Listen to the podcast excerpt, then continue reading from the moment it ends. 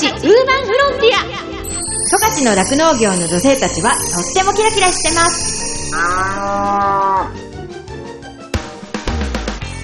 広尾町で酪農家をしています。マドリンこと住倉まどかです。十勝ウーマンフロンティア。この番組は農業酪農王国十勝からキラキラしている方の活動や取り組み魅力をお伝えしていきます。今日のゲストは釧路市阿寒の酪農家金子睦美さんがゲストです。むつみさんはですね、その釧路市阿寒のご出身で、酪農家生まれなんですけれども、えー、十和の森災害高校を卒業後に、本別町にあります北海道農業大学校に進まれて、で、大好きな酪農について学ばれました。卒業後はですね、二十歳にご実家へ帰られて、で、そこの牧場で働いているんですけれども、現在3歳のね、息子さんのママでもあって、子育てに追われながらも、地元の酪農女性グループ、デコットの活動だったりとか、あと北海道の農業女性後継者のグループ、ハラペコの代表も務めているという、とってもパワフルな女性なんですね。で、現在はですね、FM 釧路でも酪農のことを発信しているそうで、まあね、この酪農をやりながら、ラジオでね、いろんな酪農のことをお話ししているっていう意味ではね、もう私とすごくこう似たようなところもあるのかなというふうに思いまして、今日お声掛けさせていただきました。えー、むつみさんのね、いろんな元気になるようなお話だったりとか、あと趣味のお話とか、お子さんを子育てしながらの話とか、いろいろお話聞けましたので、お話楽しみにしていただけたらなというふうに思います。十勝ウーマンフロンティアこの番組は JA 広尾北海道酪農のサポーター日展配合飼料公園のゼノアック日本全薬工業 JA ネットワーク十勝十勝ごちそう共和国以上の提供でお送りします。日展配合飼料は酪農家の笑顔と乳牛の健康のためにこれからも北海道の酪農をサポートしていきます。人も動物も満たされて生きる喜びを。日展配合資料。動物未来。見つめる。広がる。ゼノアック日本全薬工業は動物が持っている未来の可能性を見つめ見出し。動物と人間との関係が今よりもっと輝かしく素晴らしいものに広がっていけるようチャレンジし続けます。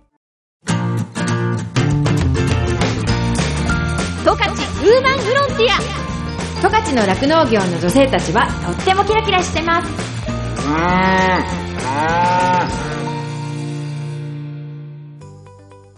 今日はね、むつみさんにこういろんなお話聞いていきたいと思いますので、はい、今日はよろしくお願いします。はい、よろしくお願いします。はい。じゃあまずなんですけど、あの、むつみさんはご実家の牧場を継いでるという形でいいですか？そうですね。はい。ついで、はい、えっ、ー、と、二十歳の時に戻ってきて、そこから牧場経営。はい。はい、やってるんですね。やってます。で、大体その牧場の規模というか、はい、その頭数大体どれぐらいいるんですかね？えー、っとですね、つなぎ牛舎で、はい、搾乳牛が66頭、うん、育成牛がまあ68頭ぐらいで、130ちょいぐらいの、うん、えー、っと、牛がいます。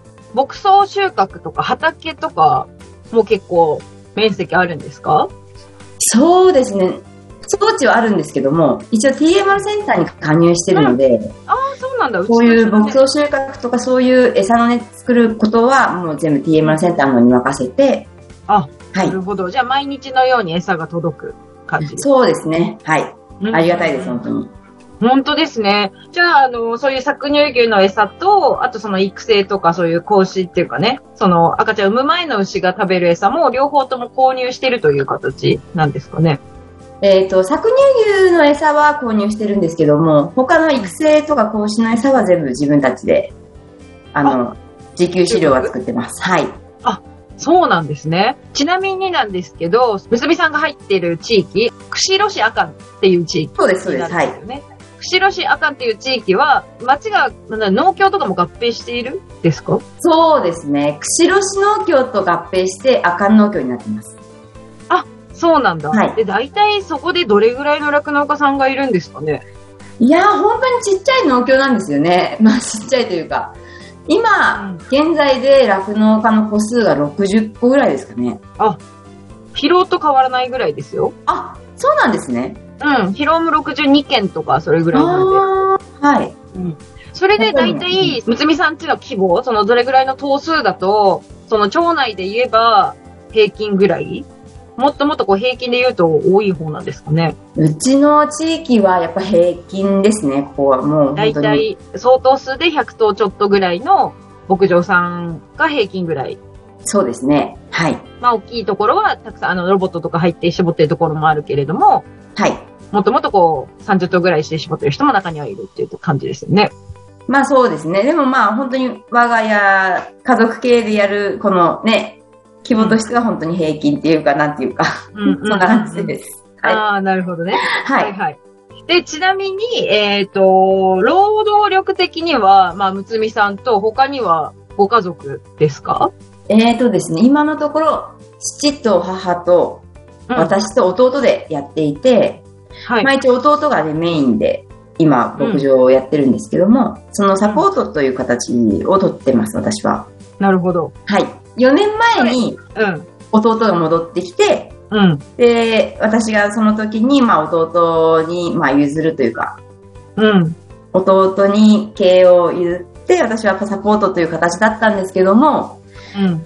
今年の3月に弟が牧場を辞めることになりまして、4月からは、家、家出るってこと？そうです。はい。あ、そうなんだ。まあ事情って言っても、まあ今ね、普通ですからね。結局、酪農じゃないお仕事をしようとしてるってことだよね。そうですね、はい。あ去年結婚して奥さんと暮らすようになって、やっぱりね、奥さんとの時間がね、少ないっていうので、やっぱり酪農、も今情勢も厳しいですし、う、うんうんちょっと今これから酪農を続けていく自信がないというか、や。やっていきたくないみたいな形ですね。なるほど、難しいね。そうなんです。なんで、本当にうん。私たちとしては、まあ、じゃあこれから先どうするっていう話で、うんうん。でね、4月から私がメインでやっていくことになってますけども、本当に今、試行錯誤を考えてるところで、うん。え、はい。もう、ある意味、ね、雇用を考えようかとかそういう感じ？そうですね。ただ、まあ、私たちとしては家族でやっていきたいっていう、まあ、雇用もちょ,、ね、ちょっとは考えてはいるんですが、家族でやっていきたいという中で、じゃあ今の規模で、今の作業体制で、うんこの資料設計で本当にいいのかっていうところを、うん、今、すごく悩んでいて、うん。で、まあ、少し前に営農計画、うん。農協で営農計画立ってたんですけども、うん。まあその、ちょっと規模を小さくしてやっていこうっていううん。計画でね、あの、持っていったんですが、立たなくて。うん。で、ああ、やっぱ経費がかかるからってことね。餌代そうなんですとか、そういうのも含めて。うん。うんやっぱ T1 センターっていうのもきね、大きいなっては思うんですけども、でその中で、まあ私、その弟にちょっと経営を今譲ってたところもあって、うん。他力本願というか、ね、ちょっと他人任せなところがあったんですね。その中で、今の金子牧場の経営というか、その成績を見て、うん。成績がすごい落ちてたんですね。うん。うん。うん。で、もう本当に愕然としてしまって、まあこれはまあ弟とかのせいじゃなくて、本当に私が今まで、うん。なんか成績落ちてるかなっては思っていたんですけど、ああ、仕目をつぶってた。っていうか、うん。うん。見ないふりをしてたっていうか、まあ弟の経営だし、みたいなところがあって、うん。うん。このなね成績が落ちてしまったのを、じゃあ、このままうんでいいのかって思って、うん。本当にね、理能を考えるような、そんな成数字だったので、いやー、でも、あとはでもさ、やり方次第ってことが見えてきてる。じゃあ、そうですね。はい。うん十勝ウーマンフロンティだからなんか、いろんなところに手を尽くしせばさ、うん。そういう形にもなりそうな感じはしますよね。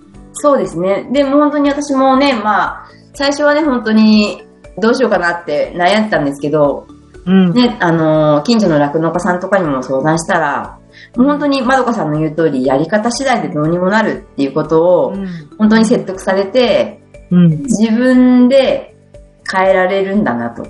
うん。いや、変えていきたいなと。そうだよ。う。。うん本当に今、そういう感じで、今、うん。今、営農計画を立て直してるところです。うんうん。はい。今だから見えてくるものってたくさんあるし、今この酪農女性が良くないからこそ、それぞれみんなその牧場を見直さなきゃいけない時だと思うんだよ。そうですね。本当にその通りです。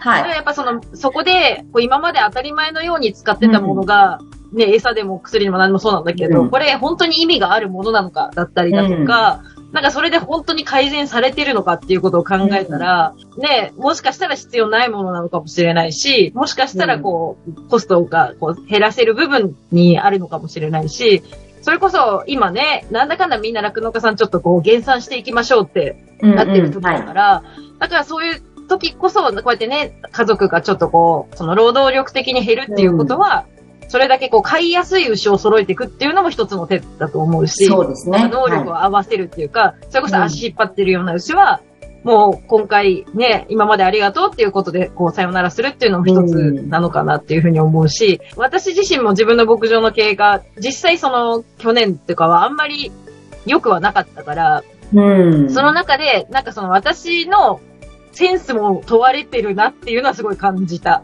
だからさ、ただただ牛がすごい好きだし、酪農の仕事も好きだからこうやって続けてきたけど、だからなんかこう思い入れのある牛は残したいとかさ、あります、ありますどうして。もなんかそう、そういう思いとか、あ、あの牛、はいああやって頑張って、あの、なんかね、その具合悪い時を乗り越えて、今あるから、もう一回産ませたいとかさ、あります。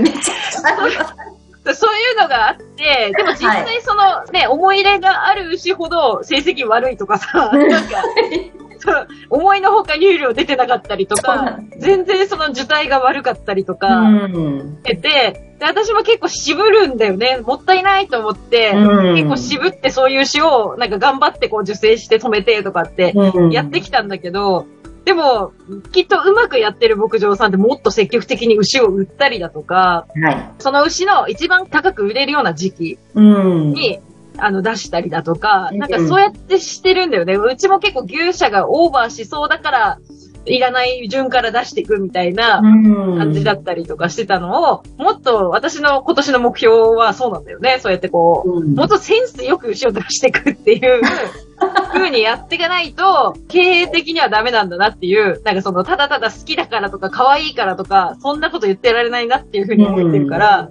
なんかそこはもう、ちょっとね、ある意味こう、覚悟を決めなきゃいけない部分はあるかもしれないけど、それで家族とかみんながね、そのう、ん仕事しやすい環境になるなら、そっちの方が早く仕事も終わってね、家族との時間も大事に、ねうん休む時間は休んで仕事するときはするみたいなメリハリがついてった方が、全体的にも良くなるかもしれないしね。うんそうなんですね。だから私も本当に今年は経営センスというか、うんね、私のその、今までのね、あの、うん経営のやり方が問われる時だなと思ってます。うんはいえ、そのさ、あるいはお父さんお母さんとはいろんな言い合いとか意見のぶつかったりすることはないんですか？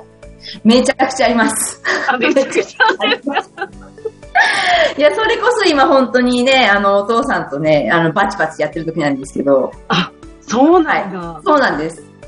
ああ。はい。でも一応、あの、決定権というか、その経営者は今後私がやっていくからっていうのは通じるの？そうですね、その、そこ、今そこなんですけど、ね、おもお前本当にやっていくのかってそこなんですけど、でも私ももうここまで来たら、うん。うん。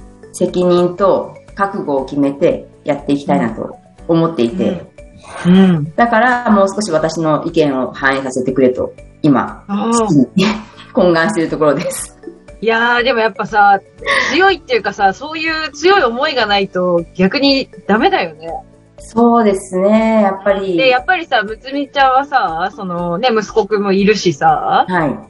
そんな中で牧場やっていかなきゃいけないっていう覚悟を決めるって結構相当なんじゃないのかなっていうふうに思うんだけども。いや、本当に自分一人で牧場をやっていくってなった時に、本当にこれでいいのかってすごい思ってて、息子との時間が減るっていうことも考えたし、うん。ね、あのー息子と私にとっての一番の幸せって何なのかってすごい悩んでた時期があったんですけども、うん。やっぱり息子に母親の背中を見せて、うん。私は生きていきたいって思って、かっこいい。いや、そんな、そんなかっこいいことじゃないんですけど。で、やっぱりこれから覚悟を決めて、じゃあ、私が息子と父と母と、うんまあおじいちゃんおばあちゃんも生きてるんで、うん そのね、5人の生活を背負ってやっていこうって、今はうん本当に覚悟を決めてややっていこうと思ってます。かっこいいわ。いや、でも本当にね、あの、無理だけはしないでほしいなっていうふうに思うし、あ そうですね。のー本当にね、なんか私もね、一人でやって、うん。あはのーある意味一人で再スタートをするときに、本当にこのままで大丈夫なのかなっていう不安はもちろんあったんだけど、い。はでもその分からないこととかできないことってあって当然だし、い。それって人に聞けば分かることだっていうことも改めて感じた時でもあったんだよね。だからその牛のことだって自分の牛のことは自分が一番分かってるとは思ってても、はい。でも客観的なこう第三者の目が入ると、あ、こんなにその一週間の牛の違いでも気づかなかったりするのよとか目の前の作業でいっぱいいっぱいになってしまうと、ああ、はい。どうしてもなんかその、ちょっとしたことに気づけなかったりとか、うん普段だったら必ずこの、こういう風にケアをしてるのに全然そこに気づけなかったとか、ああ、それは、とかっていう、あの薬飲ましとけばよかったとか、うん。なんか例えばね、そのカルシウムを飲ませとけば、こんな風にはなれなかったのにとか、うんそういうのことかもすごいこう、自分でも後悔することもたくさんあるんだけども、はそういう中で、私自身は本当にその、まあ、TMR センターに入っているっていうのもそうだし、い。うん。あ、のー、酪農コンサルタントの人にお願いしてる、あの、来てもらってるんだけど、はい。まあそういうことをやる。要は第三者の方に見てもらって、こう、わかんないこととか、事前に防げることとか、なんかそういったことをサポートしてもらったりとか、その、あと経営の方でもよくわからないっていうかさ、自分でもどういうふうに改善してたらいいかっていう不安になった時に農協の人に相談したりとか、大きなお買い物する時とかさ、もちろん家族に相談することも大事なんだけど、でもその第三者の人に見てもらうというか、ちょっと相談してみるっていうのも一つかもしれないね、もしかしたら。うーん、そうです家族ってね。どうしてもなんかさ、同じような環境と、と。感覚とっていうのを持っているし、やっぱお父さんお母さんが長年続けてきたっていうことは素晴らしいことだから、うんその長年の感覚とかね、そういうのもすごい大事だとは思うんだけど、でも他のね、第三者の方々は今の情勢だったり、流れだったり、いろんなことを知ってるはずだから、その中でのアドバイスってまたもしかしたら親と言ってることは違うのかもしれないんだよね。うん。だからまあそれを全部取り入れろってことではないけど、ででもなんか、あ、そういう意見もあるんだなっていうことを聞いて、あとは自分でどうするかってことだとは思うけど、うん。でもこれからの伸びるしかないって思ったら、ちょっと私はすごい勝手に楽しみというか、あの、応援したいなっていう気持ち いや、でも本当に、なんですかね、伸びしろばっかりあります。伸びしろしかないみたいな感じそうだよ。だってさ、二十歳から長年こうやってさ、酪農のね、仕事してきてるからさ、むつみさんの中での経験も絶対あるじゃないうん。ありますけど、ありますけど、まあ、ビビたるものです、本当に。いやいやいやいや、そんなことないよ。でもね、だから一つ良くしたら回転が良くなるかもしれないしね。そうですね。で、やっぱり本当に父と母は、頑張ればどうにかなるみたいな、結構ね、スポコンじゃないですけど、根性論それもめっちゃ大事だよ。それもめっちゃ大大事。事なんですけど、大事です。も、もちろん大事です。もちろん大事なんですけども、やっぱりね、あの、その、第三者の目というか、他のね、あの、酪農先輩方のアドバイスも、うん本当に心に刺さるものがあって、うんね、ちゃんとね、日々の仕事、作業に追われていて、うん牧場全体を見ていなかったとか、牛のことをちゃんと見れてなかったとか、本当にそういうことばっかりあったので、日々の余裕というか、誰かに相談できる時間も必要だなと思います。うん。はい。なるほど。2、3年後がすごい楽しみみたいな感じです。ピーピー言ったらすいません。十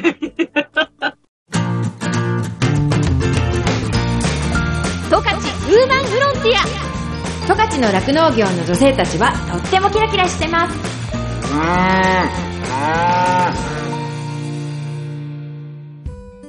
エンディングです。この番組のブログもありますので、FM ジャガのホームページからチェックしてくださいね。再放送は毎週火曜日の夜7時から7時半です。放送後は YouTube、そしてポッドキャストでも聞くことができます。十勝ウーマンフロンティアで検索してくださいね。感想やご意見もメッセージとしてお待ちしています。宛先はですねメールで jaga.jaga.fm jaga.jaga.fm になってます。この後はこの番組を支えてくださっているスポンサーさんからの大事なお知らせタイムです。最後まで聞いてくださいね。十勝ウーマンフロンティア。ここまではマドリンこと住倉まどかがお送りしました。どうもありがとうございました。JA 中札内村から直売所のご案内です。JA 中札内村直売所では中札内村の加工食品や野菜を産直価格で販売しています。中札内村といえば皆さんご存知の枝豆。直売所では冷凍枝豆を中心に枝豆加工品を多数ご提供しています。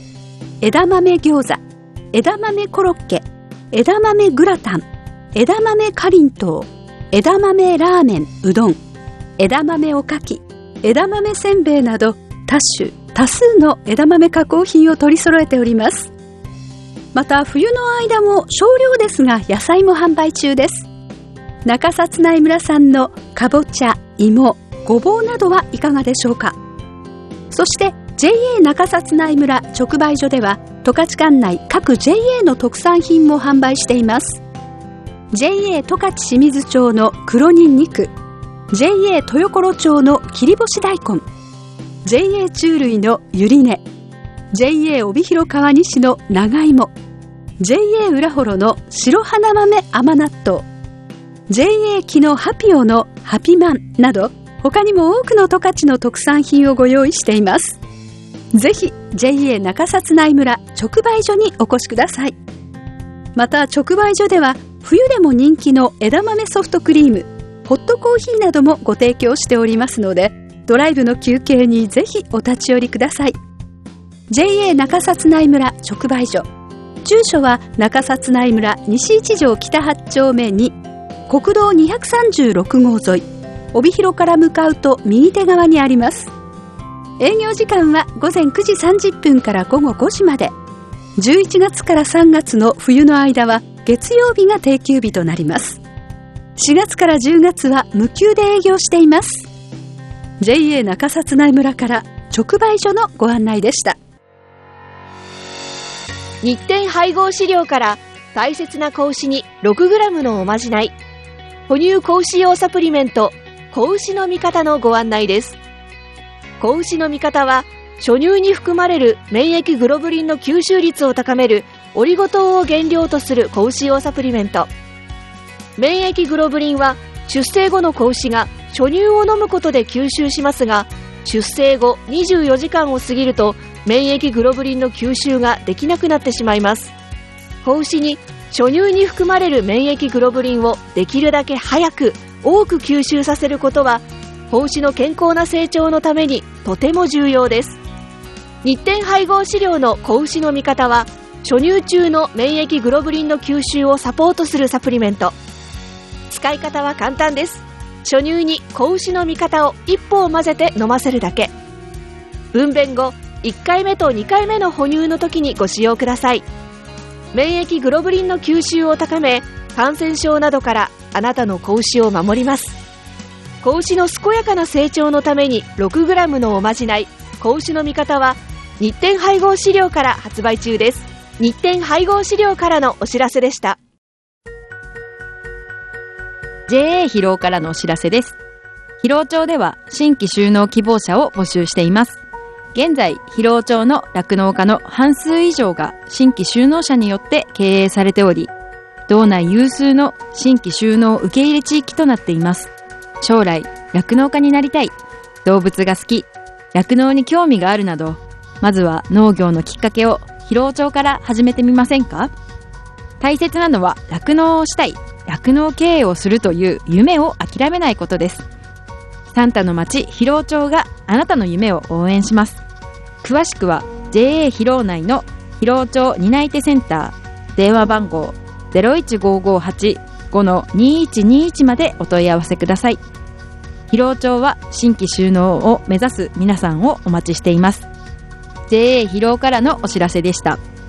私自身もですね、広尾町で酪農していて、その仕事自体は、その、まあ冬はね、寒かったりとか、あと、大雨が大変とか、大雪が大変とか、すごい大変なこともいっぱいあるんですけれども、それでも頑張ろうっていうふうにさせてくれる牛たちと、あと、一緒に、こう、頑張れる仲間がいるっていうのがすごく大きくって、そういう仲間がいるからこそ、続けていきたいし、ここに住んでいきたいなっていうふうに感じれたところでもあるので、その人の温かさが自慢の広町でね、ぜひたくさんの人に酪農を始めてほしいなっていうふうに思っています。動物、未来、見つめる、広がる。ゼノアック日本全薬工業は、動物が持っている未来の可能性を見つめ、見出し、動物と人間との関係が今よりもっと輝かしく素晴らしいものに広がっていけるようチャレンジし続けます。日展配合資料は酪農家の笑顔と乳牛の健康のためにこれからも北海道の酪農をサポートしていきます。人も動物も満たされて生きる喜びを日展配合資料。十勝ウーマンフロンティア。この番組は JA 広尾北海道酪農のサポーター日展配合資料。公園のゼノアック日本全薬工業。JA ネットワーク十勝十勝ごちそう共和国。以上の提供でお送りしました。